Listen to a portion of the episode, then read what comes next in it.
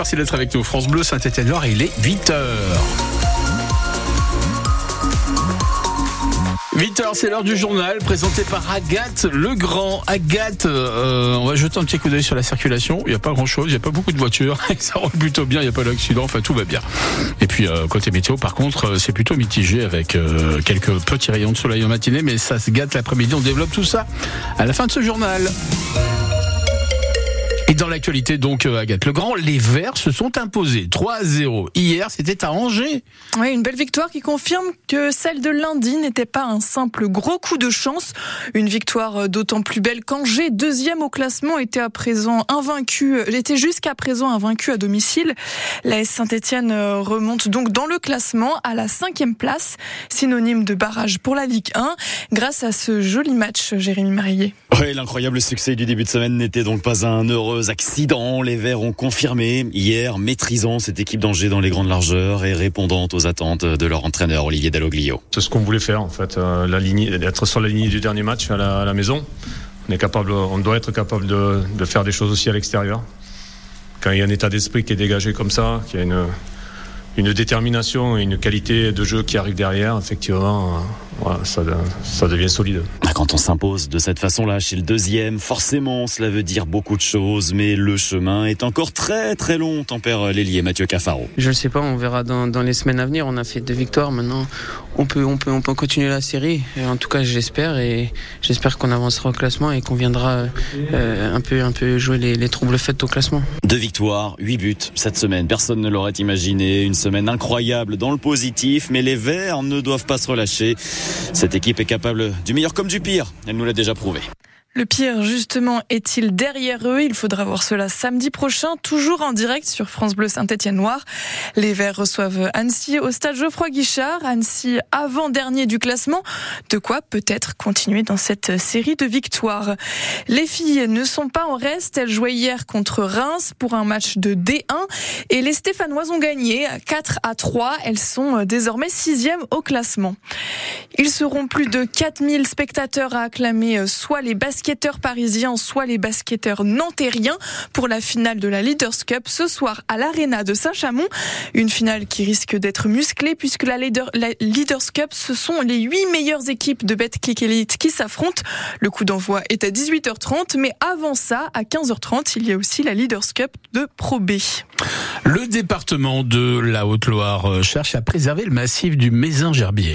Un comité stratégique s'est réuni cette semaine aux Estables en présence des présidents des départements de Haute-Loire et d'Ardèche. Et la stratégie, justement, ce serait de labelliser le Mézin grand site de France, un label qui permet de contrôler l'afflux de touristes grâce à certains aménagements et donc de préserver le lieu. Alors que la dernière mine a fermé il y a 40 ans ici, il reste 40 000 anciens mineurs en France et pourtant aucune démarche n'avait été faite jusqu'ici pour établir le lien entre les risques de cancer et ce travail. Eh bien, c'est chose faite désormais, mais pour André Varenne, ancien mineur qui tient le musée de la mine de la Ricamarie, cette avancée arrive trop tard. On est resté longtemps dans le flou, hein, et puis je pense que ça vient un peu tard parce que structurellement, il n'y a plus de responsable en quelque sorte. En plus de ça, c'est que les ouvriers ont énormément de mal à refaire une reconstitution de carrière. Parce que autant quand le charbonnage de France existait, il y avait possibilité de remonter une carrière avec les différents postes occupés. Maintenant, c'est plus possible. On ne sait peut-être même pas exactement l'emploi tenu, hein, si c'était piqueur, hydraulicien, etc. Donc euh, ça pose souci, ça fait un effort de mémoire de la part de l'individu, mais que rien euh, ne vérifie au niveau de celui qui va payer. Après, les gens, avant, on n'aurait jamais pensé à faire quoi que ce soit comme démarche.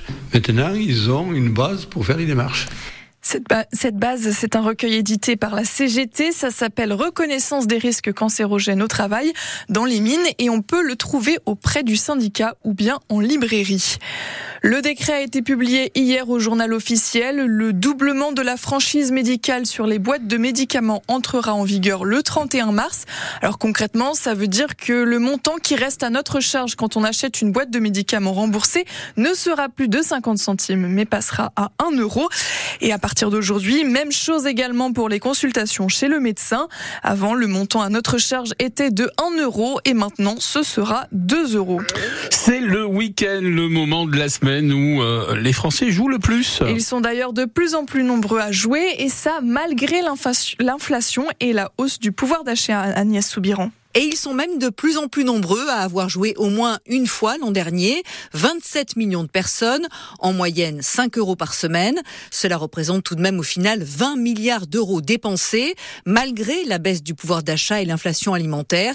Ce qu'explique Stéphane Palaise, la PDG de la Française des Jeux. On a constaté qu'effectivement, les gens maintenaient leurs dépenses de jeu parce qu'elles représentent une toute petite partie de leur budget. En revanche, c'est euh, un petit plaisir dans un réseau de points de vente à côté de chez eux euh, une forme de convivialité et puis euh, un espoir euh, de gains. Des gains qui restent aléatoires pour les paris sportifs, par exemple.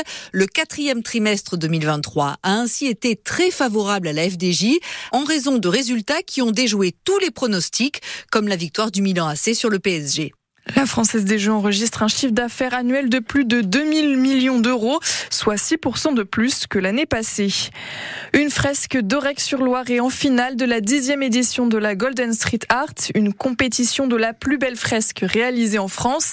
55 fresques ont été présélectionnées mercredi dernier et aujourd'hui, il ne reste plus que 10 finalistes, parmi lesquels donc la fresque d'Aéro réalisée à Orec-sur-Loire. Alors, si vous voulez que la fresque aurécoise l'emporte, il suffit de voter sur le site trompe jusqu'à ce soir 20h.